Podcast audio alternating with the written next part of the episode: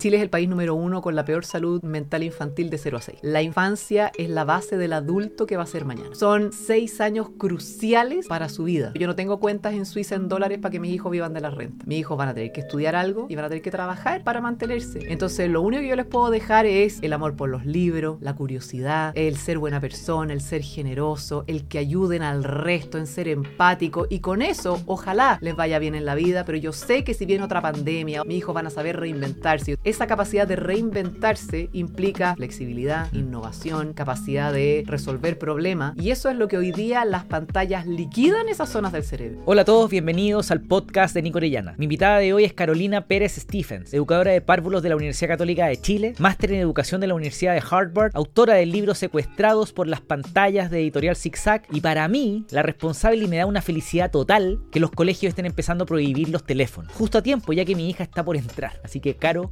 muchas gracias. Conversamos de su carrera, el arte, la infancia, neurociencia, desarrollar el pensamiento crítico en los niños y lo mejor, cómo retirar las pantallas de la vida de nuestros hijos. Pero antes de seguir, todos saben, soy el cofundador de Flycrew y este podcast sería imposible hacerlo sin mi equipo. Así que si quieres vender tu conocimiento por internet, sesiones uno a uno, cursos, talleres, comunidades, membresías, etc., entra a flycrew.com, créate una cuenta y con mi equipo te ayudamos a diseñar tu oferta soñada. Pero vámonos rápido al podcast. ¿Qué es secuestrados por las pantallas? Yo como educadora de párvulo me fascina ver a los niños felices, jugando, cantando, cayéndose, aburriéndose, que les brillen los ojos. Mm. Por eso me parte el alma cuando veo a los niños en una plaza mirando un teléfono, porque yo siento que lo es un niño secuestrado y yo le robé, mm. le pedí prestado, eso sí, la frase a Christian Barken en una columna que él escribió y ese era el título, Secuestrados por las pantallas y yo encontré que era, pero anillo al dedo.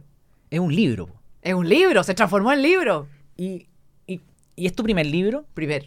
¿Y, y estás preparando un segundo, escuché? Sí. Ok, ¿Y, de qué se trata? De salud mental y redes sociales. Y cerebro adolescente. Y también para los niños y adolescentes. O sea, para los adultos. Ok. ¿Y cuál es el problema que, estáis viendo ahí? Mira, el primer libro lo escribí feliz, radiante. Este segundo libro mm. eh, lo estoy sufriendo porque tengo muchas reuniones con psiquiatras y psicólogos y el problema de la salud mental en Chile es gravísima. Hoy día el nivel de intentos de suicidio, de mm. autolesiones, de anorexia, bulimia, y se pudo haber prevenido. Entonces, obviamente lo voy a escribir con todo el corazón y con todas mis ganas, pero es un libro que, duele porque se pudo mm. haber ayudado a todos esos niños y esas niñitas adolescentes que hoy día sufren. Y es triste porque hay una relación directa con las pantallas y con los Lamentablemente es directamente proporcional. Mientras más redes sociales se consume, peor es tu salud mental. ¿Cuándo lanzáis el libro? Eh, ¿Tenéis fecha? No, todavía no. Todavía no. Lo estoy escribiendo. Lo estoy escribiendo. Voy en el capítulo 3. Perfecto. Claro, ¿y, cómo llegaste al mundo como de, de, Mr. Brain y de los niños? ¿Por qué? Eh, estudiaste, o sea, educadora de párvulo, pero ¿por qué nace esa curiosidad como para atrás? Ándate tan lejos como queráis. Eh, yo soy la mayor de, tres hermanos, con hartos primos chicos, y de una mamá atómica, educadora de párvulo. Entonces siempre yo iba al jardín, al Jardín Infantil Musical Santa Cecilia, a ayudar. Entonces para mí estar con niños era lo natural. Mm. Y jamás hubiera estudiado párvulo si no tuviera la mamá que tengo y los jardines que tiene. Porque yo estudié párvulo en la católica y mis prácticas eran con 45 niños, todos sentados, mm. todos mirando hacia adelante. Y yo sufrí. Y mi mamá siempre me decía, Carolina, termina, después vas a trabajar conmigo y vamos a poder hacer las cosas entretenidas que siempre hacemos. Entonces yo viajaba a Estados Unidos, a Europa y veía los museos llenos de niños, disfrutando del arte, de los conciertos, de la ópera. Y veía que en Chile aquí eso no se, no se daba. Mm. Entonces yo de verdad me costó terminar la universidad porque era muy fome, muy aburrido. Y mm, lo bueno es que estudié estética, paralelo, que era todo el mundo del arte, la licenciatura en estética. Y eso me, me hizo reencantarme con el arte y la educación y después, claro, trabajar en el jardín con mi mamá. Yo partí en el Helsby, recién construido el jardín infantil Helsby, y yo recién salí de la universidad. Y todo lo que yo había aprendido en estética, en los museos, lo poníamos en práctica el lunes en el jardín, obviamente con reproducciones, porque no nos da el presupuesto para tener un, un Vincent Van Gogh original pero yo veía como a los niños se les iluminaba la carita, aprendían de colores, de figuras geométricas con Mondrian, con Miró, y tú te das cuenta, así debiera ser. O sea, la, caligrafía no es en una hoja en blanco, es en una obra de arte, en un dibujo, en, un mundo de insectos, de dinosaurios. Mm. Entonces, cuando tú ves que a los niños les brillan los ojos y después paralelamente te dicen, así es como brilla el cerebro, y tú ves un niño que con una app supuestamente va a aprender a colores, figuras geométricas, tú dices, no, esa no es la forma y hay que decirlo firme y claro, aunque a la empresa tecnológica les duela. Esta mañana yo me levanté y mi hija me vio con la cara como media de, de palo. Venía saliendo del agua fría y me dice, papá, ¿estás confundido? Porque hablaba de oso, de oso tino, de camaleón tono y oso tino. Maravilloso. Eh, lo que tú decís, la, la importancia de poder ver y estos incentivos de libro y arte y, y- y curiosidad para los niños es una locura. O sea, los niños son científicos por naturaleza. Los niños dejan de preguntar, dejan de investigar, dejan de meter los pies en la tierra y las manos en la masa. Cuando nosotros los adultos les decimos, quédate callado, quédate tranquilo, deja de molestar, yo tengo que hacer cosas más importantes. Y bueno, el, la idea del... Ok, mamá par- eh, educadora de párvulo, por, eh, entiendo la- el amor por los niños, pero el arte entiendo que, que- que tu padre era coleccionista. Es. Es coleccionista. Entonces Sí. en tu casa había siempre obras, cuadros. O sea, los fines de semana era subir la bicicleta al auto, ir al Museo de Bellas Artes y ver los cuadros, ver la exposición y después andar en bici por el parque forestal. Forestal. Esos son mis recuerdos de, de niña chica y mi papá, platita que tenía ahorrada, se compraba cuadros y tiene una colección preciosa y es más, en la Universidad de Tal- Talca tiene un comodato de todos los cuadros de mi casa, de la casa de mis papás, están prestados para exposición con actividades para niños, para adolescentes, para gente más grande Y están en la Universidad de Talca. en la Universidad de Talca, en un centro especial como centro de extensión. Y ahí está el comodato que se llama Pérez Stevens, que es la colección de mi papá con mi mamá. Entonces, para mí el arte es parte de la vida. O sea, está en el, en el comedor, en el living, hablar de pintores chilenos, ir a la casa de los pintores y conversar con ellos. Mm. Después viajar a Estados Unidos, Europa, para mí está como en el ADN y es tan lindo porque yo también he logrado transmitírselo eso a mis hijos. Y para mí desde el día uno, mi sueño era llevar a mis hijos a Europa, pero de niños. Porque yo conocí Europa a los Mm. 21 Mm. y yo me sentí súper estafada. Y Yo la primera vez en los museos era como, mentira, ¿por qué, Dios mío? ¿Por qué me privaron de, de conocer esto desde chica? Y pude llevar a mis niños de 2 y 4 años a Europa y verlos correr y que mi hijo de 2 años me dijera, mamá, encontré a Vincent Van Gogh y que ni el guardia se lo creyera, Sí. para mí es una satisfacción enorme. Entonces cuando me dicen, ya, pero es plata perdida, los niños no se van a acordar, me da lo mismo. Yo sé que en el inconsciente está, pero es el recuerdo para su papá y para mí de verlos gozar, de dibujar las obras, de ir a Giverny para ver el puente sobre el Foro de Loreto de Monet, pero en verdad, Mm. entonces de verdad eh, el arte enriquece no tan solo tu parte intelectual, tu vida. Hoy día los adolescentes carecen de hobbies, carecen de placer que no esté ligado a la pantalla. Entonces un adolescente que sabe que le da placer ir al museo o ir a la galería o leer un libro o hacer un experimento, es un adolescente que en el minuto que tenga problemas, que los va a tener y va a tener mucho, va a saber cómo lidiar con esos problemas. Y pasa mucho que, porque veo, a- tu mamá haber sido una loca y apasionada por la educación. Tu papá también, eh, y también por el arte. Sé también que tu papá fue decano de la Chile, entonces... eh, de la Chile. Rector. Decano Rector, y perdón. rector. eh, o sea, hay una, hay una línea familiar ligada a la educación potentísima, ¿no es cierto? Y arte. Pero tú como niña viviendo con ellos, no, no había como quizá un, ese roce típico de cabros chicos que es como, el papá le encanta el arte, no, yo odio el arte. O mi, mi mamá ama la educación, yo odio la educación. ¿Cómo, ¿Cómo manejaron eso para que a ti no te terminara aburriendo? Es que nunca fueron presiones. Ya mi, mi mamá nunca me obligó a ir al jardín a ayudar, yo iba porque quería, mi hermana también, y también educadora. Sí. Y mi papá nos llevaba a los museos y lo pasábamos bien. Ahora, sí me obligaban a ir a la ópera y me cargaba. Y después la terminé amando. Y me decían, después lo vas a entender. Si quieres, duérmete una siesta. Y efectivamente en varias me, me dormí siesta y ahora me fascina. Hay cosas que uno como papá y mamá tiene que insistir un poquito más porque sabe que es por el bien de su hijo. Ahora, si tú ves que el, el niño está sufriendo, lo está pasando realmente mal, bueno, ya no. Mm. Ya, pero esa obligación en su minuto, yo se los agradezco. Y se me olvidó la pregunta. No, eh, me lo respondiste tal cual. sí, el tema es que, por ejemplo, imagínate, sé que tu, su marido es, es triatleta, ¿no? No, es maratonista. Era. ¿Era? Ya está muy lesionado el pobre. Ah, Bueno, pasa Perdón, por mi amor. las ro- Perdón, las si lo rodillas, ¿no? escuchan. la rodilla y otros, otras Bueno. articulaciones también. Pero imagínate, papá ciclista, yo soy, a mí me encanta andar en bicicleta. Imagínate que yo presione a mi hija para andar en bicicleta, mi hija podría terminar odiando la bicicleta. Sí. Quizás porque en realidad como que quizás compite mi pasión por la bicicleta con mi pasión por ella. Quizás ella vería una, una, una competencia. La pregunta en realidad era, y es, ¿cómo un papá evita que los hijos terminen odiando lo que el papá ama porque lo ve como una competencia? tú hablaste de presión y yo creo, eso, yo creo que ese es el problema. La, la, la, frase o la palabra es como yo encanto. Y yo siempre me acuerdo de alguien que trabajaba en Sony que salía siempre a trotar con su hija. Y la hija mm. desde chiquitita. Y en un minuto la hija ya era adolescente y le dijo, no, no quiero trotar contigo. ¿Por qué? Porque prefiero escuchar música. Y ahí inventó el Walkman. Yo lo encontré genial. Entonces, ¿cómo yo sigo encantando y cómo voy uniendo las pasiones de mi hijo en esto que me gusta? Porque yo lo paso bien corriendo con, con mis hijos. Yo siento que mis papás nunca nos presionaron. Cuando viajábamos, íbamos siempre a los museos, pero lo pasábamos siempre muy bien.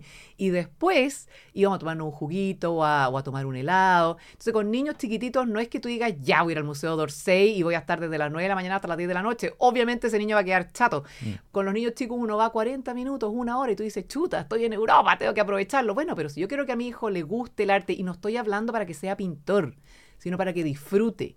Yo soñaba con pintar y pintaba y pinto horrible, porque a mí la manualidad, la cosa de motricidad fina, no se me da. O sea, de verdad yo sufro y yo tomé cursos de arte y era como, búsquese otro hobby, porque no, no, bueno, y terminé en fotografía, porque yo seguía amando el arte y era, busquémosle cuál es tu lado porque pintando ni, dibujando, eh, es mm. más, a mi arte me bajaba el promedio.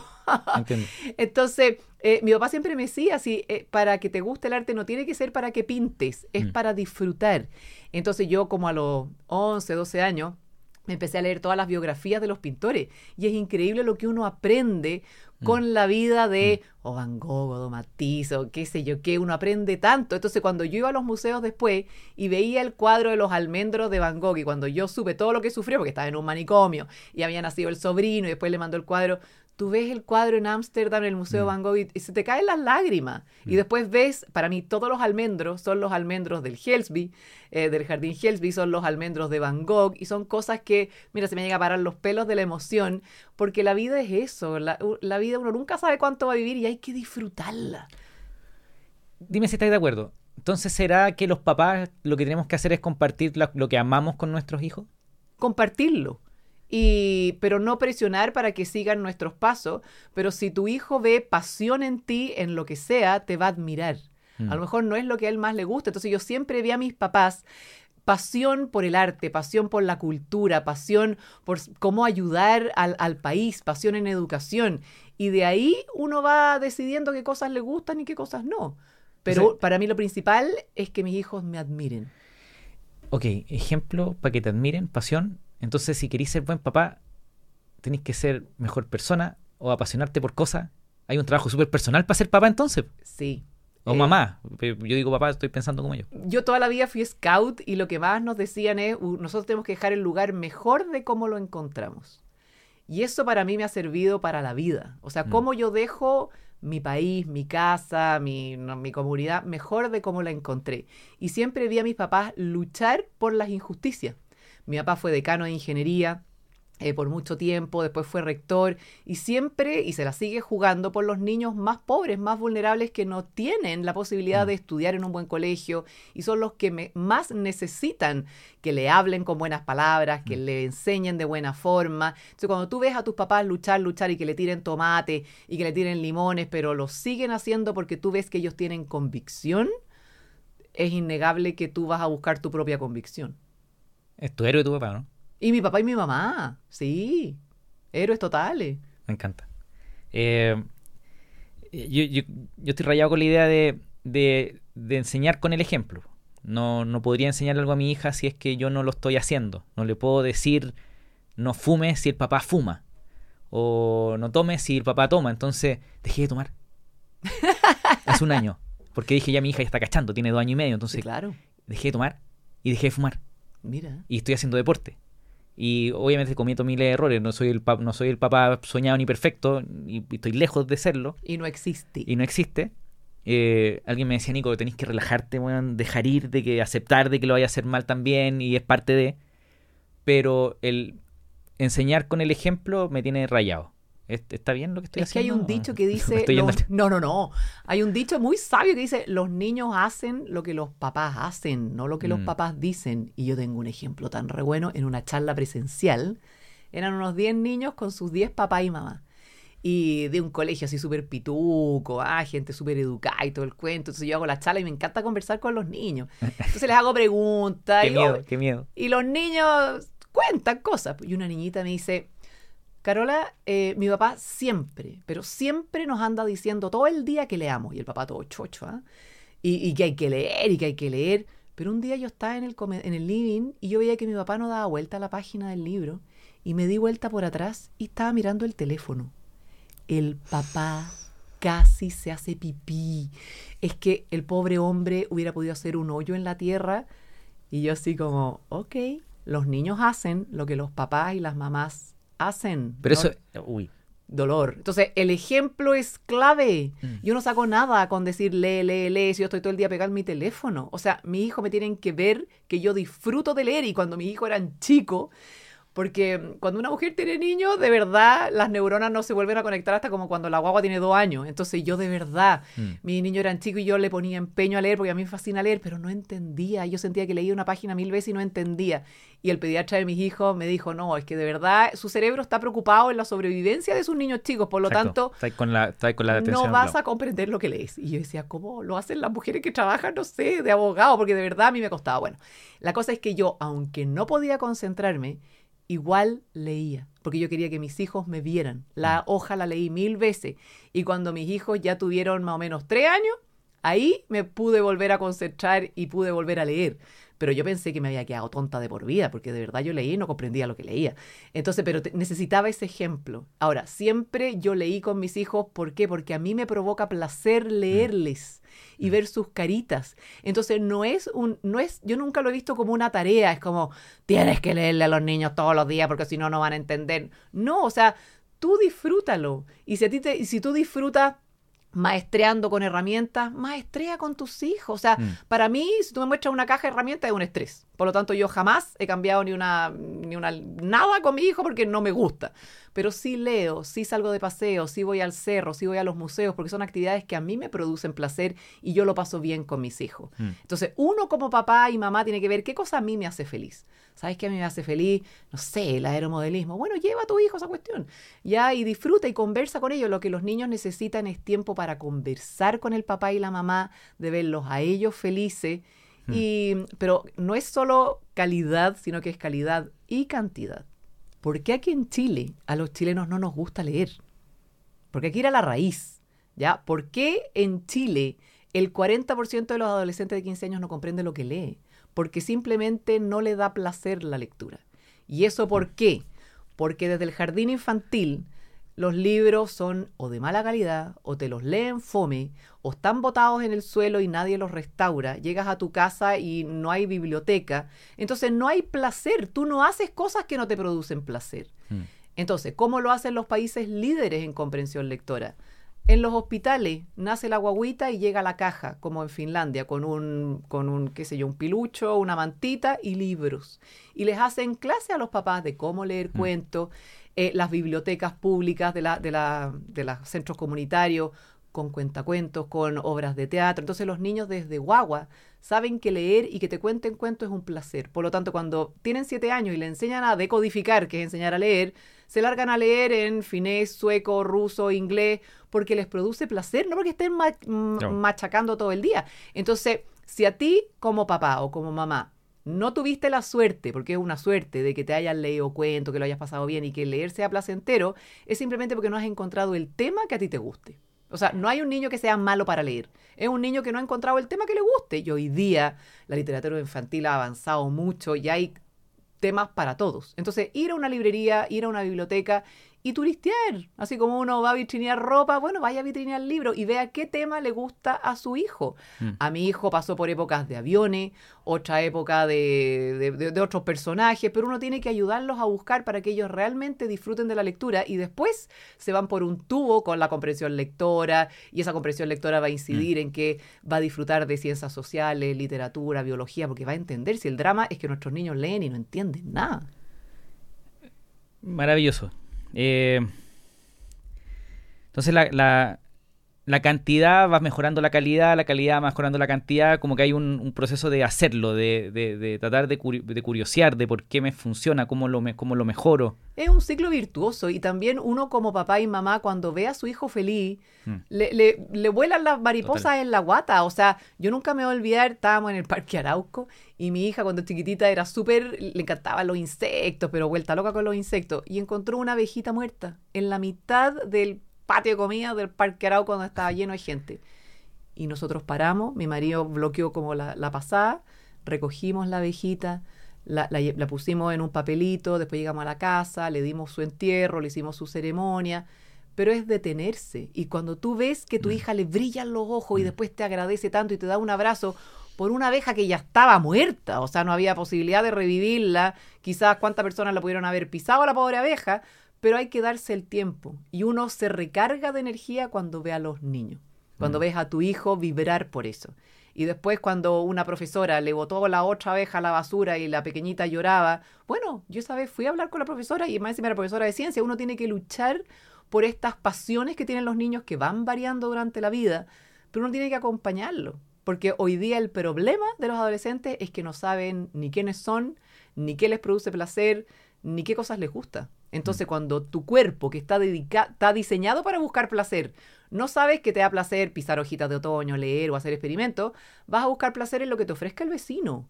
Y hoy día el vecino te puede ofrecer una cantidad de placeres mm. poco sanos, por no decir completamente tóxicos, mm. que te pueden liquidar la vida.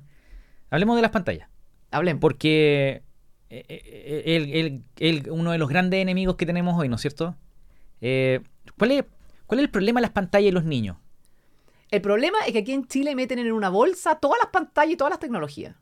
¿Ya? Y no da lo mismo. Nosotros aquí grabando este podcast estamos rodeados de tecnología. ¿Ya? Entonces yo no puedo decir, ¿sabes que yo soy Amish y vamos a... Nada, no. Nosotros los adultos tenemos que saber qué tecnología, con qué fin y para qué edad. Mm. Entonces, si tú me dices que un cabro de 15 está programando un robot maravilloso. Si una niñita de 13 quiere hacer una planilla Excel para mejorar la economía de la casa, maravilloso. ¿Qué tecnología, con qué fin y para qué edad? El problema es que en Chile em, hemos encontrado que esto es una panacea de tener un aparatito llamado smartphone o tablet, donde yo puedo mm. dejar al niño callado y sin moverse por un rato súper largo, de manera que yo pueda hacer mis cosas yo pueda tomarme el café, yo pueda ducharme, yo pueda trabajar o teletrabajar. Mm. El problema es, bueno, ¿cuál es el efecto de esas pantallas interactivas en cerebros en desarrollo? Porque yo también, tú puedes decir, yo trabajo eh, con redes sociales, pero tu cerebro es un cerebro maduro. No es el cerebro de tu hija de dos años y medio que está a full conectando neuronas. Entonces, nuevamente, eh, ¿cómo aprende a hablar un niño? Entonces, si yo sé de neurociencia, si yo sé de biología y yo sé que para que un niño aprenda a hablar necesito un vaso y decirle, mira, este es el vaso, el vaso está arriba, el vaso está abajo, necesito cantidad y calidad de tiempo para enseñarle a hablar. Pero ahora me dicen, pero Carolina, ¿para qué te vas a complicar el tiempo? Con esta, ¿para qué te complicas tu vida? Con esta app tu hija va a aprender a hablar 3.000 palabras en dos días. Entonces nos creímos la cuestión. Pero déjame entender algo. Hay, un, hablemos de niños, hasta los niños viejos, 25 por ejemplo. no, y pongo el 25 porque sé que los 25 años por el desarrollo de la corteza prefrontal es una época, un momento especial, pero eh, ¿cuáles son los, como los hitos de desarrollo del cerebro de, un niño hasta los 25 años? O sea, donde se juega el Mundial de Fútbol de la Inteligencia Humana es cuando un niño tiene entre 10 meses y 4 o 5 años. Ok. Eso es el periodo, pero pic de conexiones neuronales. Perfecto. Entonces, por eso, en esta edad preescolar, por así decirlo, cuando el niño va al jardín, hay que tener los mejores libros, las mejores mises, las mejores metodologías, porque el niño está conectando 8 mil millones de neuronas por minuto en la medida que eh, lo miren a los ojos, le hagan un cariñito, me da las mm. manos en la masa, tenga los pies en la tierra, él lo pase bien y disfrute y se ría. Ahora, las neuronas se conectan toda la vida, pero el problema es que a los 12, entre los 12 y los 13 años, el cerebro entra en otra etapa que es la adolescencia. Entonces el cerebro dice, el cuerpo humano dice, tengo que, en el fondo, ser más ejecutivo y tengo que priorizar y mm, masterizar, por así decirlo, las redes neuronales más usadas. Entonces se mete un jardinero y dice, todo lo que no se usa se poda y se bota. ¿Ya? Entonces, mm. la pregunta es, en Chile, según BTR que hizo este estudio, entre los 8 y los 12 años, el 93% de los niños es dueño de un smartphone con redes sociales. ¿Y qué es lo que hace un niño Mm. con smartphone y redes sociales? Se toma foto, se pone filtro. ¿Y, y de qué, de, de- de qué, desde qué edad? Son los números como, tenéis como a los 8 años el tanto por ciento de los niños tienen... BTR no lo tiene tan segmentado. Solamente tiene el bloque de 8 a 12, después de 12 a 15. Ok. Pero ya. de 8 a 12, el 93%. Ya, de- seamos súper generosas y digamos a los 12 años. ¿ya? A los 12 años, el 93% de los niños chilenos es dueño de un smartphone con redes sociales. Entonces, si un Con niño- internet. Con internet. Entonces, eh, en promedio están 7 horas punto 6 pegados a las pantallas. Solamente para trabajo, para entretención. Yo no estoy hablando de trabajo escolar o académico. Entonces, ¿qué es lo que hace un Mm. niño de 12 años con una pantalla interactiva, un smartphone con redes sociales? Eh, se saca eh, fotos, selfies, se pone filtro, whatsappea y se mete a Instagram. Entonces, este jardinero se va a meter a los 12, 13 años y los únicos set de neuronas que va a dejar van a ser el set de neuronas para sacarse fotos, para ponerse filtro y, y whatsappear. Entonces, cuando el niño quiere aprender otro idioma, le va a costar muchísimo más. Si ese niño quiere desarrollar destrezas sociales, le va a costar muchísimo más. Mm. Entonces, por eso es tan importante cuidar la infancia. Que no estamos hablando de privar de tecnología Total. y pantallas hasta los 40. No, es cuidar la infancia hasta los 12, hasta los 13. Mm. De manera que el niño piense críticamente, sea innovador, sea creativo, comprenda lo que lea. Y después la tecnología irá llegando en su justa medida. Que sea creativo. Tiene que ver con pensamiento crítico.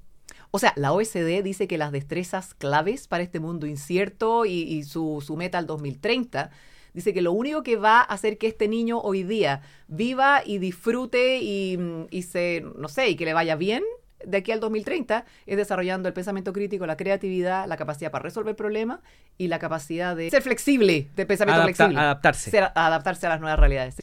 Lo que pasa es que los niños que no desarrollan el pensamiento crítico, que es lo que estamos conversando, OSD, etcétera, eh, quiero ponerlo en sencillo. Lo que hace es que cuando nos decimos, no es que desarrollar la capacidad de resolver problemas, alguien, un papá que nos puede estar escuchando es como, eso es lo obvio, como eh, pensar por sí mismo, ok.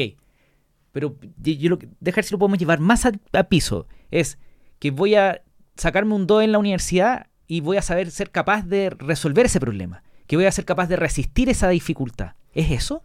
O sea, hoy día las psicólogas tienen consultas llenas de talleres de destrezas sociales. A ver, ¿qué significa eso?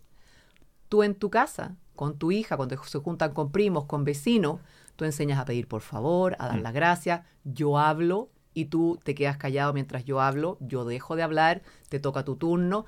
Todas esas son cosas que no se enseñan en el colegio, en el ramo de destrezas sociales. Se aprenden en la casa, Claro. en el jardín infantil y en prekinder y kinder primero básico. ¿Te fijas? Pero hoy día es tanta la falta de destrezas sociales que están teniendo los niños que las psicólogas están teniendo talleres grupales, donde le enseñan eso. Si te pasan algo, tú miras a los ojos y dices gracias. Y después haces esto y esperas tu turno. Entonces estamos hablando de destrezas sociales básicas.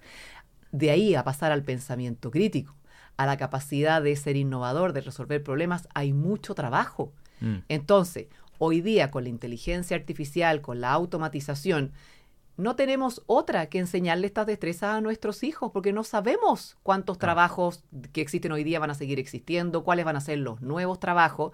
Pero la OSD dice, y lo dice Andrea Schleicher, que es el director de la prueba PISA, si nosotros, porque yo no sé qué va, qué, qué les va a depa- qué depara el ¿Qué viene? futuro, ¿Qué viene? ¿te fijas?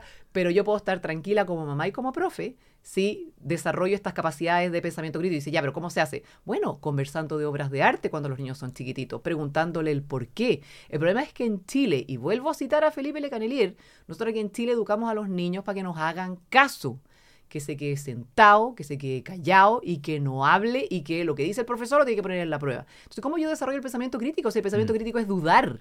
A mí mis papás desde chicos nos dijeron, a mí y a mis dos hermanos, usted dude de todo, cuestiónelo todo y si usted ve una injusticia, vaya y luche. Mm. Con respeto. Yo no estoy diciendo ir a tirar molotov ni ninguna cuestión.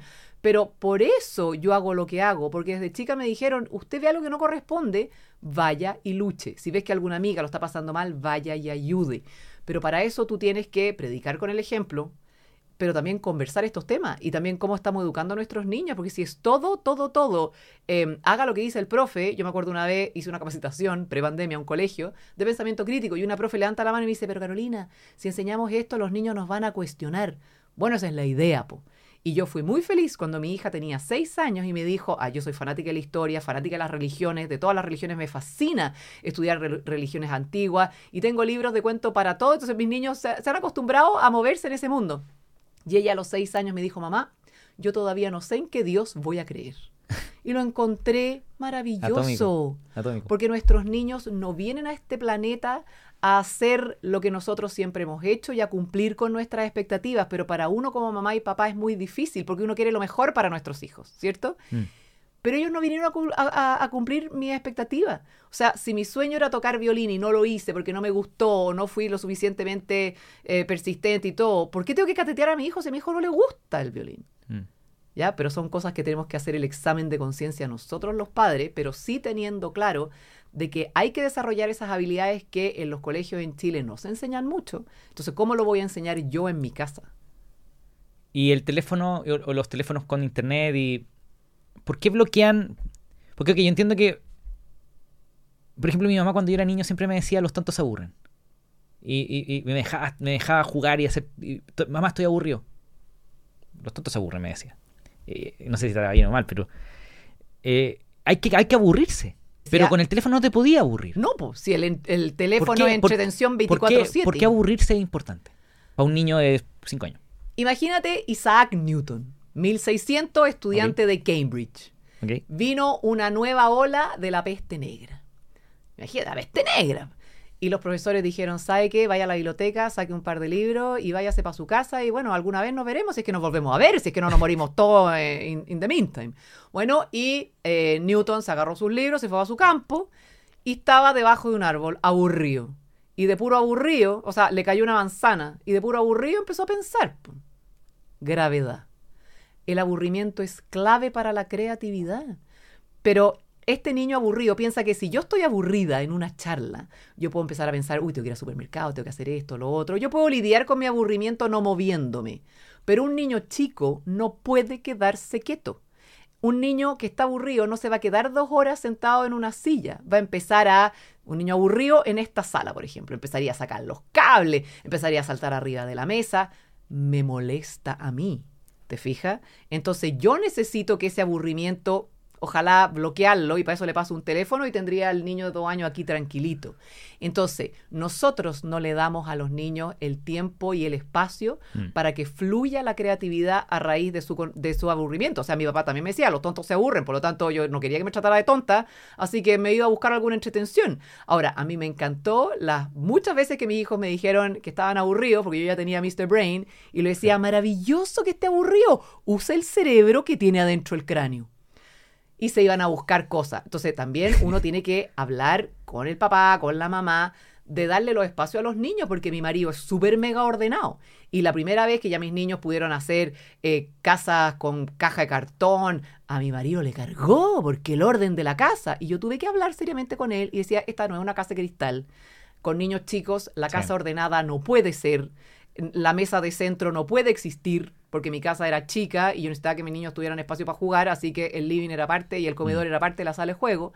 Entonces uno tiene que darle esos espacios y cuando tú escuchas y lees todo lo que es la educación inicial en Escandinavia, mm. ya el juego libre y no estructurado en la naturaleza. Y eso no es dejar al niño libre y ojalá no te coma un, un león, no, no, no hay leones, un zorro, no sé, un oso polar es salir con los niños a disfrutar de la naturaleza. O sea, yo puedo enseñar lo mismo que enseño en el jardín infantil, números, colores, figuras geométricas, en un bosque. Y más encima con el olorcito a bosque. El, trabajo colaborativo, cómo se da con los niños mm. cuando hay que cruzar un río o un riachuelo y hay que hacer una filita y hay que poner un, no sé, un palo, un tronco. Todo eso se ve en los colegios de Dinamarca donde, y en Finlandia dice, nosotros salimos todos los días al patio a jugar al mm. bosque y no salimos solamente cuando hay menos 16 grados Celsius. Imagínate, y nosotros aquí con un grado ya estamos todos guardados. ¿Y es malo que un niño juegue solo? Por ejemplo, si yo estoy en mi casa y mi hija está en el patio y yo la veo como que se fue al fondo y está como jugando con las ramas, ¿la dejo jugar sola? ¿O voy a conversar con ella? ¿O la... Buenísima pregunta. El juego libre y no estructurado también incluye el estar solo y tranquilo.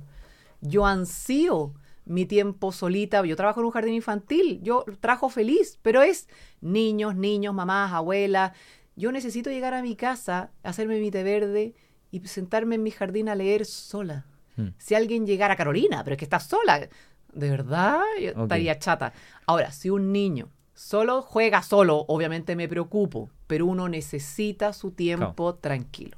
Y, y me imagino que te preocupa que el niño pase solo todo el tiempo por un tema de sociabilizar, de, de que pueda interactuar con otros niños y... E, esa es la- esa es el- No, no, no, no. Eh, nosotros somos seres sociales. O sea, si la pandemia hubiera durado cuatro años, igual hubiéramos salido después de cuatro años a juntarnos con gente. Ya, o sea, no es. o- obviamente hay que pulir la- las cosas de conversar con los niños más chiquititos, pero hubiéramos salido a estar con gente. No es que nos hubiéramos transformado.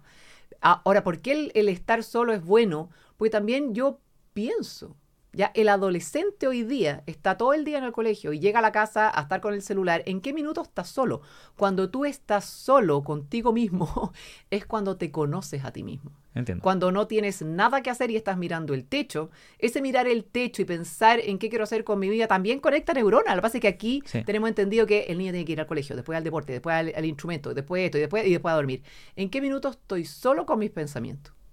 Entiendo. Entonces, a mi hija de tres años y medio, si la veo jugando sola en el patio, no, no me asusta, la dejo. Déjela. Es más, eh, espíela en el buen sentido. Para mí era un placer enorme escuchar Sí. a mi hijo, que es lo más sociable que hay, está lleno de amigos, cuando jugaba solo con sus monitos de Lego. ¡Piu, piu! ¡Ah, que te pillo! Sí. Yo me escondía y yo decía, esto es oro para mi corazón. Sí. Ella se tiene una, una estas, estas típicas Imanix, estos cuadrados con magnetos en los que arma castillo, Sí. y se pone a, y se pone a cantar canciones. Y, y- y llega cantando canciones nuevas del jardín que yo no me sepo. Entonces empieza, eh, era Rodolfo el reno. Y empieza a cantar y, y arma y yo la escucho y la veo y... Ok, está bien que esté sola un, un rato. Exacto. Es más, en los tiempos de pandemia, que a mí ya son como antes de Cristo, lo- los expertos decían, o sea, este tiempo de juego libre y no estructurado blinda a los niños de todos los problemas que hay en el mundo. Exacto. Porque mientras imagina, mientras juega, mientras canta, su cerebro se va ordenando, se va limpiando, su sistema nervioso se va relajando. Hay que dejarlo. Ok. Que no, no sé si yo no lo he visto tanto, pero, pero tengo la idea de que a veces como que hay gente que se asusta por ver a los niños solos. Como, pero ¿cómo lo dejáis estar solo tanto rato? ¿Cómo, ¿Qué está haciendo? Pues te digo, o sea, si es, si es a veces y es a ratito y ese niño además tiene buenos amigos, está todo bien. Sí. Ahora, si el niño está solo en el jardín, está solo en la casa y está solo, no, pues ahí yo me preocupo. Sí, no, lo que te decía recién, creo que ahí hay problema de sociabilizar y el tema es que ahí te- como podría tener un, pequeño psicópata a futuro porque no, no, no interactúa con otras personas.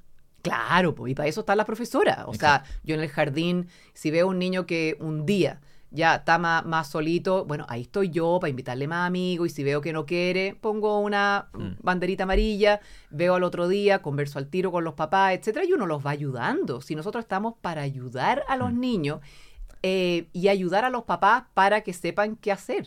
Total.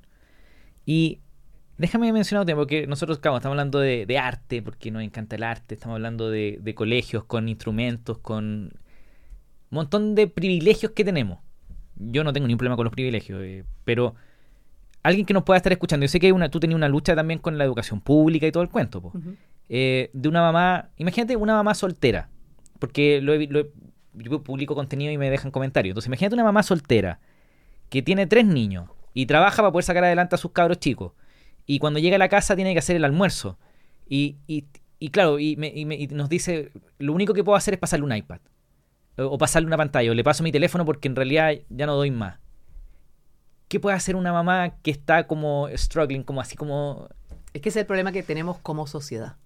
Yo con qué moral le voy a decir a una mamá que anda dos horas en micro de ida para la pega, dos horas de vuelta para la pega, Mm. que llegue a la casa y le cuente cuentos y que haga galletitas de jengibre. No tengo moral Mm, para pedirle eso.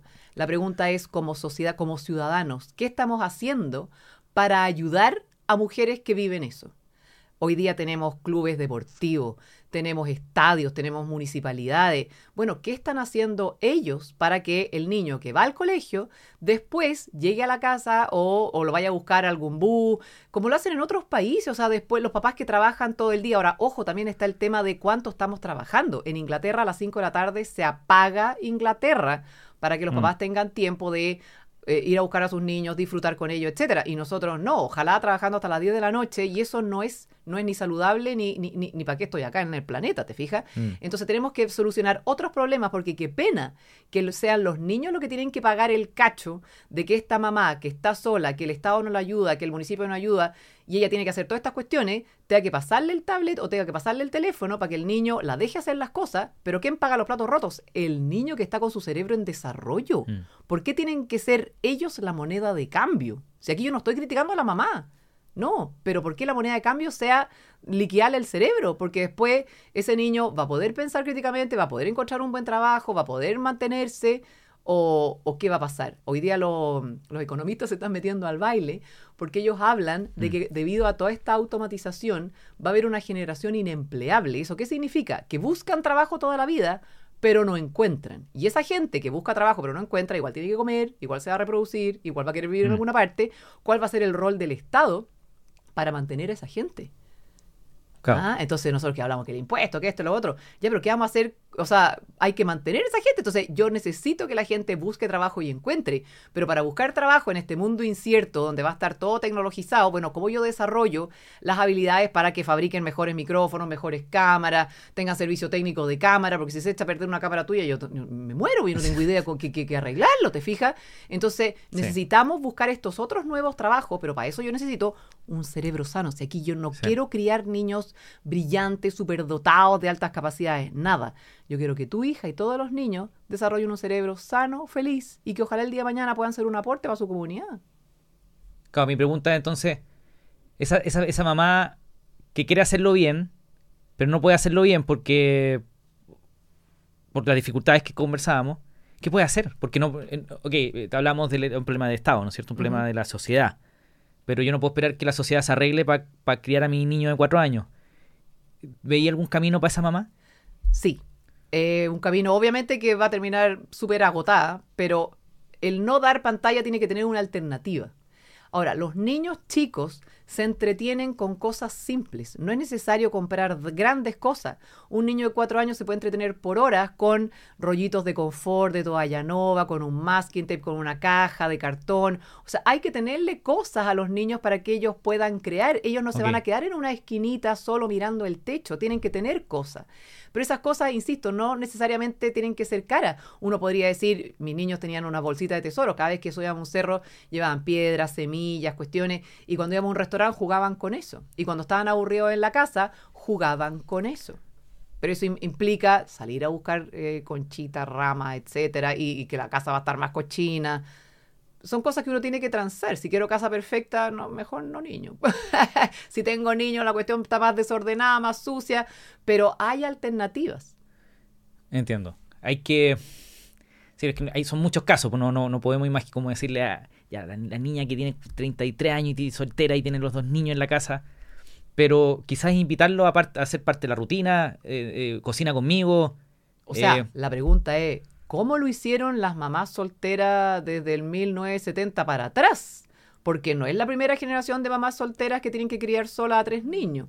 Pero antes se desgranaban los porotos, se juntaban los, los calcetines, se cosía la ropa los niños hacían más cosas que hoy día no se las damos. No, no ordene su pieza, a veces se lo ordeno yo, no cocine, le cocino yo.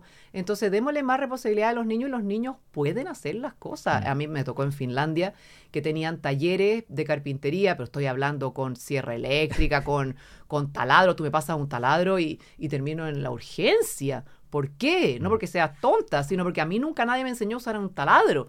Entonces no tengamos susto de enseñarle cosas a los niños y que los niños hagan cosas en la casa. Y, perdón, una casa no, no, no te da tiempo para aburrirte. O sea, desde limpiar los baños hasta ordenar la ropa, ordenar los libros, que estoy yo en eso hoy día en mi casa y estamos todos ocupados. Lo, que tú dices, habláis mucho del, del concepto de se necesita un poquito de tiempo. Porque claro, el niño, yo le paso el, me imagino, yo no lo hago, pero le pasan el tablet porque si no se lo pasáis se pone a llorar.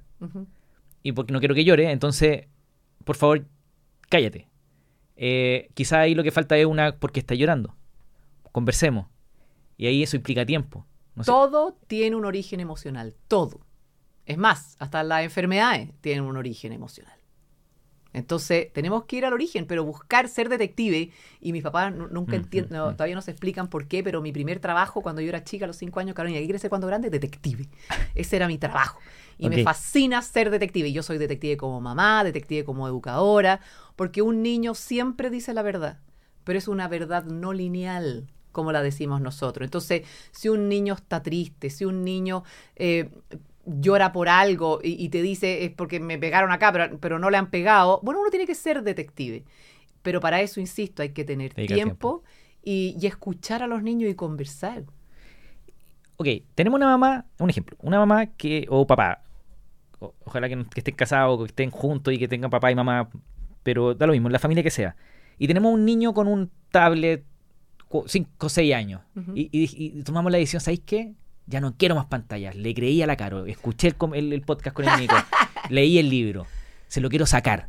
¿Cómo se lo saco? Muy buena pregunta. Mucha gente me ha dicho, Carolina, ¿cómo hago el proceso de desintoxicar? Si lo hago de a poco, ¿cómo lo hago? A ver, a ver, esta cuestión no es opinión mía, esto lo dicen los psiquiatras que llevan ya 17 años trabajando en esta cuestión. Hasta los 8 años, si tú le diste tablet, juego de video, teléfono a tu hijo y tú dijiste, no quiero más, y tu hijo tiene hasta 8 años, hágalo ya, lo quita todo, lo bota, lo quema, lo regala, lo vende, da lo mismo, y el niño te va a alegar uno o dos días.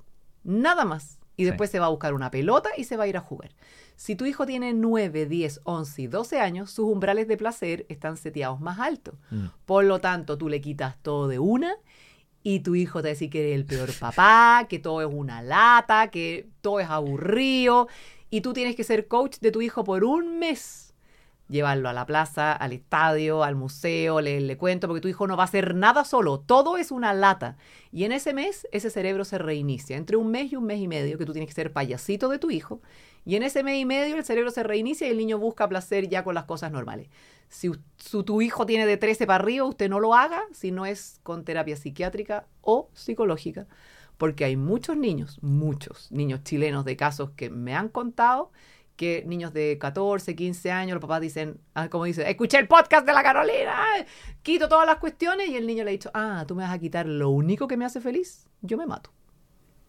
Entonces el tema de las autolesiones, de los Mm. cortes en brazos y piernas, de los intentos de suicidio, están muy de la mano con este no siento placer con nada, la vida es triste, Sí. lo paso mal y lo único que me da placer es mi pantalla y tú no me vas a quitar mi chupetito, mi security blanket, porque si no, la vida no tiene sentido. Entonces, por eso, mientras antes uno haga la pega, Mm. mucho más barato en plata y mucho más barato en, en tiempo. Entonces, a mí cuando me preguntan, ya, Carolina, ¿cómo le quitaste las pantallas a tu hijo? Es que yo no las quité porque nunca, Nunca las di. Entonces, y yo no tengo niños ni superdotados, ni que se ganan todos los premios, nada, tengo niños normales, buenos amigos, deportistas, con los problemas típicos de la edad, pero son niños que entienden razones y que y se entretienen solo. Sí. Y cuando salimos en familia nos entretenemos todos juntos y lo pasamos increíble. Yo viajé con mi hija en avión hace seis meses y, y- y estaba súper asustado. Me metía en susto, ¿no? Es que es imposible viajar con niños. Primera vez que me subí a un avión con mi hija. Y, y yo, chuta, ¿qué voy a hacer? Y mi hija no tiene no usa tablet, obviamente. Eh, entonces empecé a averiguar, entonces le llevé unos stickers. Y este sticker de colores, entonces ella pegaba por todo el asiento del, del de adelante. Y, y tuvo dos horas haciendo, sacando, poniendo. Y se quedó dormida y feliz y sola jugando con los stickers. O sea, se puede. Se puede. Mi hija tenía tres años cuando nosotros fuimos a Perú, fuimos a Machu Picchu. Y, y mi hija, por consejo de mi hermana, mi hermana Marisol, también educadora de párvulo, siempre que viajes, una mochilita y vas al supermercado y compras puras cositas chicas nuevas. Cositas baratas, pero muchas nuevas. De manera que las empiece a abrir desde el aeropuerto. Porque lo nuevo es la novedad. Ya Claro. que el sticker, que esto, que el lapicito, que Sí. la cuestión. Así que yo le tenía a mi hija su mochilita con harta cosa nueva. Nos sentamos en el avión y atrás eran dos cabros jóvenes como de 24 y que los cabros dijeron, ¡qué lata! Una niñita en el avión va a llorar todo el rato. Oye, me dio una rabia. Yo los miré, me paré y le dije, mi, no se preocupen. Mi hija es una niñita inteligente que se entretiene te imagino. y si llora va a ser por dolor de oído, pero no, no les vamos a fregar. Y los cabros me quedaron mirando así. Y mi hija de haber estado, yo creo que una hora, igual que la tuya, con sticker, etcétera, y después durmió y después llegamos a Perú y yo me paré y mi hija les molestó mucho el viaje. No, perdón, nunca asuma que un niño se va a portar mal. Porque también mm. eso le manda mensaje a los niños, o sea, ustedes no valen nada, ustedes molestan, ustedes gritan. Si un niño llora en el avión, no lo hace por molestar, es porque le duele el oído, mm. o le duele la garganta, o, la presión, qué sé yo qué. Uno tiene que empatizar y ayudar. Y yo también, aquí meto otra cuchara, eh, otra cuña. Eh, a mi hija siempre le dolían, la, a mi hijo, perdón, le dolían los oídos en el avión. Siempre, a la, típico al despegar y al aterrizar. Y ahí estaba la mamá con un chicle, un dulcecito, mi amor, ya va a pasar, ya va a pasar, yo sé que te duele, ya va a pasar, pero no, no le podía quitar el dolor. Lo único que podía hacer era acompañarlo. Muchos viajes, muchos viajes hasta que ya fue madurando, qué sé yo qué, el oído, qué sé yo qué, ya no le duele.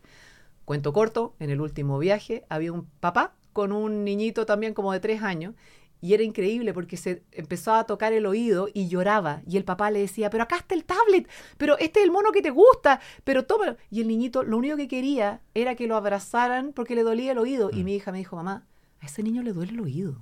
Entonces a ti te duele el oído. Tú no quieres que el papá te pase tablet. Mira, si te gusta Patrol, toca, toca, toca. Necesitas que te diga, sí, yo sé que te duele, pero ya vamos a aterrizar y va a pasar. Eh, eh, es, frustrante, me imagino, ver ese tipo de cosas porque uno como papá que que estudiando esto y veis algo que está sucediendo al lado, que tu ti es tan obvio, pero tampoco podéis intervenir. A mí me gustaba mi hijo cuando era chico, porque claro, mi hijo han estado conmigo en todas las charlas, se han tragado como 300 charlas, entonces mi hijo chico es bien del lenguaje, entonces ya, ya no lo dice porque ya te va a cumplir 12. pero cuando era chico y veía algún niño con pantalla, decía, mira mamá, cómo mata neuronas ese niño.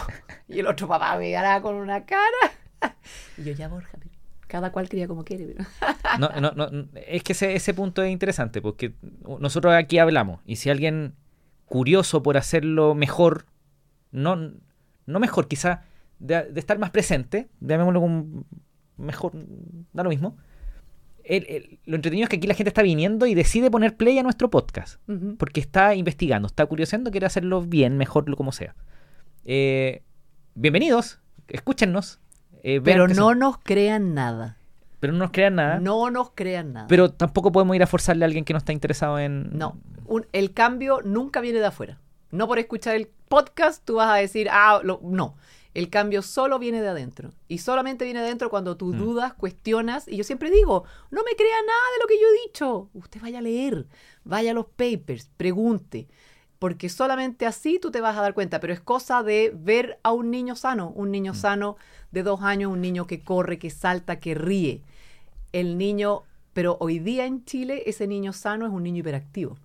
Es un niño con déficit atencional. Y tú dices, tiene dos años. O sea, su cuerpo, no, o sea, su cerebro no puede conectar más neuronas como ahora que tiene dos años. Por eso, si para, o sea, es más, si yo veo un niño de dos años sentadito, me preocupo porque ese niño de dos años tiene que jugar, tiene que saltar, tiene que interrumpir, porque su cerebro está en ebullición. Pero es a mí la que me molesta el niño de dos años, y por eso lo tengo que dejar en modo avión. Entonces, por eso yo insisto, las municipalidades, lo que sé yo, el gobierno, el Ministerio de Educación, debiera hacer charlas gratuitas, cursos de neurociencia para padres, porque hay mucho libro de crianza, no, que hay que enseñar a dormir así, no, que hay que enseñar a dormir así, que hay que dar de comer así o de acá. Yo no leí ni un libro de crianza, ni uno. Porque uno nunca sabe cómo le va a salir el hijo, etcétera. Yo solamente leí neurociencia, neurociencia aplicada a la educación. Entonces, cuando tú sabes qué pasa con el cerebro a los seis meses, al año, mm. tú en base a la ciencia vas tomando tus decisiones. Como yo sé qué es lo que pasa con un cerebro primitivo de una guagua de, de tres meses, tenía que dormir arriba mío. O sea, si es que yo quería dormir y estar cuerda yo. Pero para eso yo tuve que leer, pero neurociencia, aplicar la educación. Y ahí uno va tomando sus decisiones. Entender los fundamentos. Exacto. Eh, quiero, ir, quiero ir a colegios, pero mira, para empezar, si alguien quiere empezar este camino de, de empezar uno mismo, porque efectivamente no, nadie va, va, a hacer un cambio por escuchar a otra persona, partamos que lean tu libro, secuestrados por las pantallas, ¿o no? Que es el tremendo torpedo, porque yo me he leído como 40 libros y mi libro es como el resumen ejecutivo de mis 40 libros y 3.000 papers. Ok, partan por secuestrados por las pantallas. Carolina Pérez, Stephens. De Editorial Zigzag. Editorial Zigzag. Eh, voy a hacer un reel del, del te lo prometo, un reel del libro. Eh, Ok. Este- esta va a ser mi. Esta es la parte del podcast que es egoísta, solo para mí. Solo- ya. Elegir colegio para los niños. Eh, ok, aquí ya. Yo puedo elegir. Tengo, la, tengo el privilegio, la suerte que puedo elegir. Sí. Eh, le pido disculpas a alguien que no puede, pero este podcast lo escucha mucho emprendedor que estamos luchando y ganamos plata y hacemos las cosas para poder elegir. ¿Ok? Entonces yo, yo estoy en ese problema, estoy eligiendo colegio, eh, sin hablar de nombres de colegios, pero. ¿qué crees tú que es importante para elegir un colegio hoy día para un niño que está entrando a pre-kinder, cuatro años? Que... Sí. Primero leas el informe de la prueba PISA, Ok, ya que recién salió el martes pasado. Y PISA. Chile, de la, de la OSD, Chile está más mal de lo más mal que ya estaba hace tres años atrás. y, en el informe PISA tenemos informe detalle de colegios. No, no, no, pero de países. Ok. ¿Ya? Porque es, es una prueba de comprensión, de comprensión lectora, de matemática y de ciencia para los adolescentes de 15 años. Ok. ¿Ya? Entonces, uno tiene que partir de la base que nuestra educación en Chile, la de élite económica, porque no podemos hablar mucho de élite cultural, élite económica no le pisa ni los talones a los colegios públicos de países desarrollados. ¿Ya? Entonces, esto de colegio de excelencia en Chile no existe. ¿Ya? O sea, es más, la prueba PISA, eh, no, la OSD hizo un plus que es el que da la familia. ¿Ya? Porque una familia donde papá y mamá han estudiado, que leen, que han ido a la universidad o que han hecho posgrado, obviamente tienen un plus cultural que lo dan en la propia familia. Nuestro plus de los padres más ricos de Chile no le toca ni los talones a lo- al plus que entrega un papá obrero en Finlandia. ¿Eso qué significa? Que los papás de élite económica en Chile no hablan con los hijos. ¿Ya? Eso yo lo encontré brutal. Entonces, eh, después los colegios. O sea, por más colegio de élite económica, ni, ni el resultado de los hijos de obreros de países que les va bien en la prueba. Entonces, partamos de la base que colegio super megatop en Chile no hay. Aunque pagues en UF y en petrodólares, no hay. Es que es verdad, porque uno, uno jura, pero no. Ya, pero sacando eso de ese- esa presión del baile, Me encantó. eh, tú no, no tienes que pensar en nombres de colegios, ni, ni prueba, ni PAES, ni nada, sino que cuáles son lo que a ustedes como familia les interesa. Porque hay familias que dicen, no, yo necesito que sea súper mega católico. Otro no, que sea laico, que tenga tres idiomas, que tenga dos. Entonces, tú haces una lista con las cosas ideales. Y después de eso, uno, que es lo que yo, yo siempre hago con los papás en el jardín, tratamos de buscar como cuáles, porque hay papás que no, me da lo mismo que quede en, en 10 pueblos más allá, no, yo necesito que esté cerca de mi casa, que se vaya caminando. O sea, cada familia tiene como sus ideales distintos.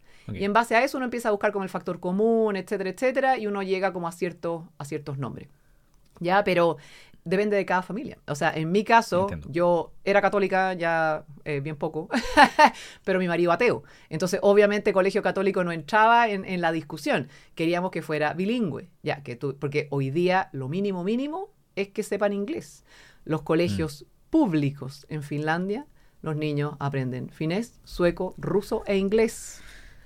Entonces, perdón, Mm. ¿ya? Nosotros estamos pidiendo que por favor aprendan un idioma. Ya, o sea, mi hijo cuando salió algo de la, de la Haya, que hubo un, no sé, no me acuerdo qué, salían las biografías de los jueces, Mm. y era Pepita habla siete idiomas, eh, Juanito habla seis, y, y yo hablo inglés, y that's it, ¿te Mm. fijas? Entonces, hoy día, y piensa que en los colegios públicos el inglés empieza en quinto básico. Quinto básico es tarde. El, el segundo o el tercer idioma tiene que partir en el jardín infantil. Ya, con, ya pongamos siendo generosa en kinder. Pero acá los niños están aprendiendo, no sé, this is the window en quinto. Entonces ya su cerebro está funcionando de otra manera. Ya, Ya, primero me sacaste un, un- un punto re interesante, que el papá que está buscando colegio, que tiene todos los recursos para poder hacerlo, porque son emprendedores, da lo mismo, pueden elegir. No, no te nublís por la parte de la elite del, No. del- del- del prestigio que tenga el colegio, porque quizás eso no es lo importante.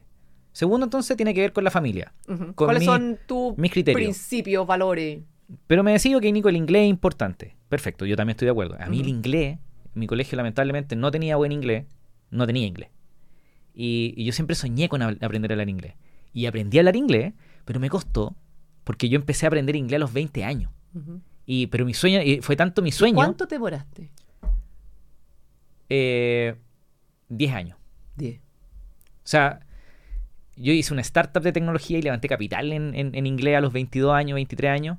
Eh, pero fue viviendo en Estados Unidos como el 2017, 18, que viví manejando por Alaska, que era tanta la comunicación diaria con gente en, este, en inglés que me terminé soltando y mi acento es horrible, pero a mí no me importa, yo me Pero- expreso. Ya. Y escucho podcast ahora en inglés y leo en inglés y me encanta el inglés. Pero me costó mucho. Entonces imagínate un niñito de 6 años, lo metí el primer año y, y habla, empieza a hablar inglés en 3 A meses. ver, eso se llama plasticidad cerebral. Si yo. Que sé hablar inglés, quisiera aprender chino mandarín y me pusiera Matea, pero Matea estudiando full time chino mandarín, me demoraría ocho largos años. Ocho. Un niño de seis años se demora siete meses. Por eso es tan importante hacer las cosas bien cuando corresponden. Porque mientras más tiempo pasa, y eso para todo aprendizaje, lo vas a aprender. Obvio que sí, yo Mm. también voy a aprender chino. Pero ¿a qué costo? No tan solo económico, sino que de tiempo. Y esta también es pregunta personal, ¿viste? Si, Pero obvio si es su podcast. eh, hay colegios que desarrollan mucho la independencia del niño. Y hay veces que los papás como que nos asustamos de, de ver niños tan independientes, como que entrar al colegio y hay unos niños por allá, otros por acá, unos haciendo aquí, y eso quizás asusta. Eh, ¿es, es importante la independencia de los niños? no sé si independencia es la palabra o más autonomía, pero tiene que ir de a poquito. Ya, lo que pasa es que nosotros en Latinoamérica somos súper eh, mi bebé, y el bebé tiene como 24 años. Ya yo todos los días paso por un colegio donde al bebé de cuarto medio la mamá para sobre el paso de cebra y espera que bebé abra la puerta, saque la mochila, le importe un rábano a la persona que está atrás, besito a bebé y bebé se va caminando. Ya, entonces no, pues. Y después queremos que sean independientes. Obviamente uno va enseñando y va dando alas desde chiquitito, pero tenemos que saber qué cosa. Ya, o sea, los japoneses se van como al otro extremo. Hay un programa que un niño como de tres años se van solito al pueblo de al lado. Yo Sí, no tendría eso. corazón para eso. Ya, pero, pero nosotros los latinos nos cuesta dejar partir a los hijos. Pero los niños necesitan ser más autónomos. Y nunca me voy a olvidar, yo hacía clase en una universidad hace hartos años y me equivoqué y llegué una hora antes. Justo era en enero, que ten- no, en diciembre, no me acuerdo, pero tenían estas como ferias de universidad para postular. Perfecto. Ya entonces estaba el, el stand de ingeniería, no sé, biología, cualquier cuestión. Entonces yo estaba ahí esperando con un café y llegaban las mamás, los papás y su bebé de 18 años. Y quienes preguntaban sobre la carrera era mamá y papá. Ya, pero muéstreme el currículum, mué- muéstreme la malla, y, y esto y lo otro. Y bebé estaba ahí. Y yo decía, no corresponde. O sea, a los 18 años ya eres un adulto con derecho a voto. Es el cabro el que tiene que ir a, a averiguar. O sea, yo Mm. me acuerdo que cuando yo quedé en la universidad me fui en micro con un cheque para pagar mi matrícula y estaba aterrada porque me podían robar el papelito. Pero mis papás fueron a la graduación y para de contar. Sí. O sea, mis papás jamás fueron a ver la toma de ramos, Carolina, que, que querés. Entonces, obviamente Entiendo. tenemos que partir desde chiquitito, dándole ala, dejando que se caigan, pero estando siempre ahí. Mm. Mi marido Sí. no quería que mis hijos eh, se columpiaran, pues se podían caer. Yo le dije, lo siento mucho, se van a caer. Y puede que hasta tengan puntos. Y para eso uno tiene seguro social, va el seguro escolar.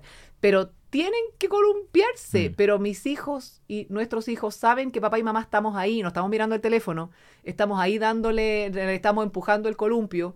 Y se cayeron varias veces, el que sufría más era mi pobre marido. Pero mis hijos ap- aprendieron a poner las manos. Entonces, quizás la- el rol de los papás con los niños, más que estar resolviéndole los problemas, es estar ahí para que si se caen, el niño sepa que tiene donde recurrir para un abrazo. Sí, y mi mejor ejemplo es mi papá. Cuando nosotros queríamos un helado, papá quiere un helado. Vaya y averigüe cuánto vale. Es que me da vergüenza. Bueno, entonces no hay No helado. Y me quedé sin helado mucho tiempo hasta que... ¿Cuánto vale el helado? Y mi papá me da la plata y tenía que calcular el vuelto y no sé qué. Entonces, el por qué no te averiguas. Cuando me preguntan cómo llegaste a Harvard, porque mi papá toda la vida, ¿por qué no te averiguas? ¿Por qué escribí el libro? ¿Por qué no te averiguas? Y entonces Sí. yo me veo reflejada ahora con, con mis hijos y también me pasó con mi hija que se quedó sin helado varias veces porque no se atrevía a ir a averiguar cuánto costaba. Entonces los papás hacemos todo para que nuestros hijos no sufran. Si la vida es maravillosa, pero la vida incluye sufrimiento. Total. Y ese sufrimiento no es eterno. Si es que nosotros le enseñamos a lidiar con el sufrimiento y a saber sobreponerse. Yo no quiero que mi hija llore todo un día o dos días. Obviamente que no, yo también voy a sufrir. Pero te- ¿cómo le enseño a lidiar? Entonces, hoy día, Sí, ¿qué es lo que pasa con las niñitas adolescentes? Y metemos las redes sociales, etcétera. Están sufriendo todo el día, pero solas. Solas en su pieza, mirando una pantalla, con una mamá que está mirando la pantalla y con un papá que no tiene idea. Entonces, ¿cómo yo le enseño a lidiar con el dolor, con el problema? porque no le puedo garantizar que no va a tener. Es más, yo les digo a mis niños, yo les garantizo que van a tener problemas, les garantizo que van a sufrir, pero ustedes se lavan la cara, se toman un vaso de agua y enfrentan el problema. Después de habérselo llorado todo, obviamente. sí. Que me, me, me, dan ganas de irme por otro lado. Yo me acuerdo- mi mamá siempre me mandaba a comprar pan solo cuando tenía como 5 años. Y yo tenía que cruzar una calle grande en La Serena.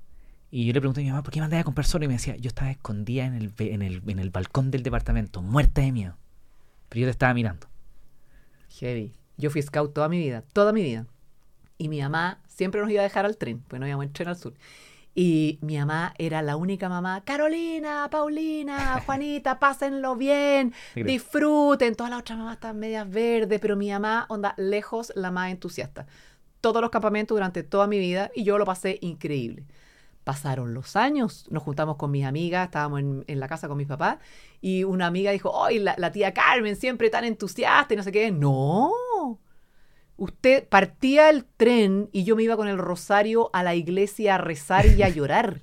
Pero si, y yo, pero mamá, si yo me ponía a rezar y a llorar ahí, tú no te hubieras subido Mm. al tren, hubieras estado preocupada de tu mamá y yo tenía que darte ánimo para que abrieras tus alas.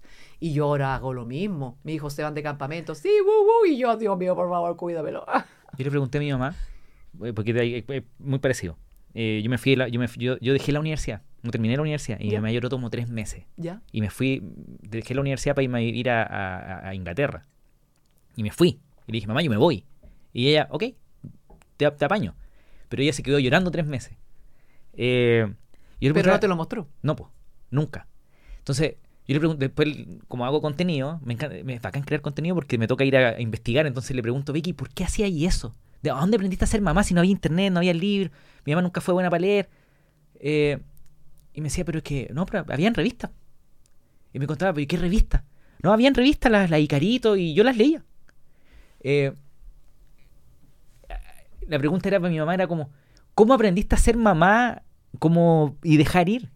Es que también si uno empieza a pensar sobre los abuelos, bisabuelos, todos dejaban ir. Yo tengo bisabuelos inmigrantes que llegaron a los 18, Mm. otros que llegaron a trabajar, pero llegaron así nomás. po. Si es que es esta generación la que es demasiado, demasiado, tenemos tanto consumo a la mano Mm. que Estamos, sí. yo creo que por ahí como que va la cosa. Si antes, bueno, también en Europa y en Estados Unidos a los 18 te vas y te fuiste. Y si vuelves para la Pascua y, y con suerte. Nosotros los latinos somos más choclonados, pero ahora no queremos el sufrimiento. Pero, pero eso pero estamos haciendo un daño a los niños. po. Sí, pues porque ¿qué es lo que pasa? Hoy día el adolescente que le han dado todo en bandeja, que nunca ha hecho su cama, que le han averiguado todo, llega a la universidad y en la universidad tiene un problema, que se sacó un 1, siendo que en el colegio le inflaron todas las notas y salió con promedio, no sé, 6.5, se pegan unos porrazos enormes y están en terapia psiquiátrica. Entonces, más vale que el niño se caiga desde chiquitito y aprenda a poner las manos, porque cuando son chiquititos atinan. Me pasó una vez en el jardín, ten- de nosotros, tú ubicas la sala de juegos, tenemos una Sí, sí. Que la distancia de la, de la ventanita es de este porte, o sea, si un niño se cae no es mayor drama. Sí. Y me pasó que yo estaba al lado y un niño que era criado en algodones se cayó de cabeza y no puso las manos. Algo que es un reflejo en el ser humano. O sea, estamos privando a los niños de reflejos que son eh, automáticos, ¿te fijas? Eh, eh, debe ser impresionantísimo verlo en vivo y en directo. O sea, verlo como ahí, y cómo no puso las manos. O sea, a este niño había que enseñarle y cómo ponerlo en situaciones de mini mini accidentes para Sí. que vaya desarrollando esas cuestiones y hablando con la mamá. Entonces, la mamá lloraba. ¿Por qué? Es que yo lo quiero tanto y no quería que sufriera. Pero te das cuenta que al tenerlo tan sobreprotegido, al ser tan papá helicóptero, Mm. haces que sufra más. Porque si el niño se cae, aprende a gatear y choca con una, una, una mesa. Va a aprender que para la otra tiene que ponerle más ojo. ¿Te Sí. fijas? Entonces, son, cuando son niños chicos, son pequeños problemas, pero les van enseñando y les van dando las destrezas para ir superando esos problemas, para cuando venga el gran problema, poner bien las manos y enfrentarlo con mejor cara. Yo conversaría contigo tres horas más. ¡Uy! Me No, encantaría. no me diga que ya estamos terminando. Ya estamos, Ah. estamos pas- pasados, son las No. 11.48. ¡Oh! Eh, ¿Hay algo que, que no hayamos conversado que te gustaría dejar para alguien que nos pueda estar escuchando que quiere hacerlo bien con sus hijos, que quiere alejarse de las pantallas, algo que... como un hashtag, algo que tú digas, "Ay, no lo dije y lo quiero decir? Sí, em, que Chile es el país número uno con la peor salud mental infantil de 0 a 6.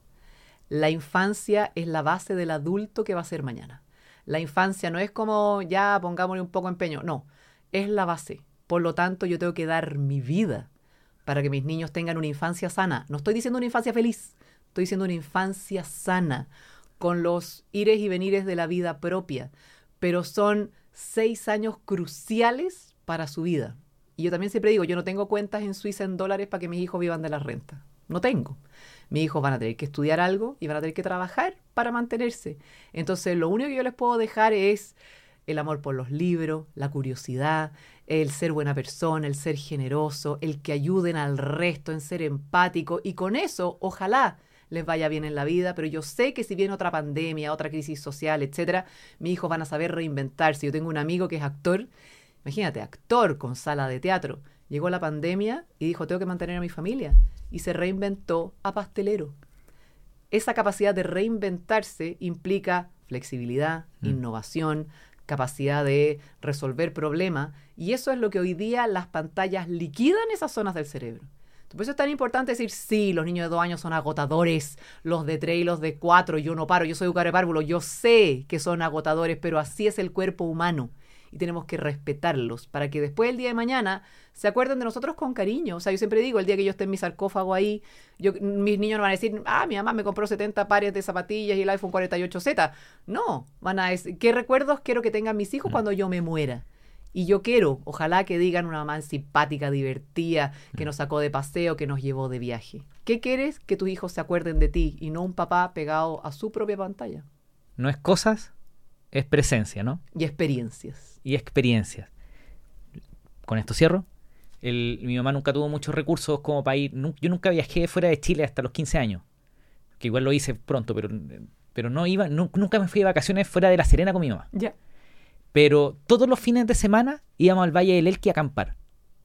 Y me acuerdo de cada viaje, de cada fogata, de cada palo que tiré, el día que me quemé, de los piqueros al río Elqui, frío, helado. Eran experiencias, o sea, no, es plata. Nada. E, eso es lo único que uno se lleva a la tumba y son los recuerdos que le van a quedar a los hijos. Mm. El problema es que hoy día yo veo en la plaza niños pasando lo increíble y el papá mirando al teléfono. Entonces la infancia es muy cortita, muy cortita y después los adolescentes se quieren ya ir de la casa. Mm. Entonces qué pena que tú no tengas recuerdos de esas risas de tu hija jugando, inventando cosas. Eh, es generar recuerdos y para eso hay que vivir, nada más. No, no lo desaprovechemos. Exactamente. Carolina, muchas gracias por estar conmigo. No, gracias a ti. Dejémoslo hasta aquí.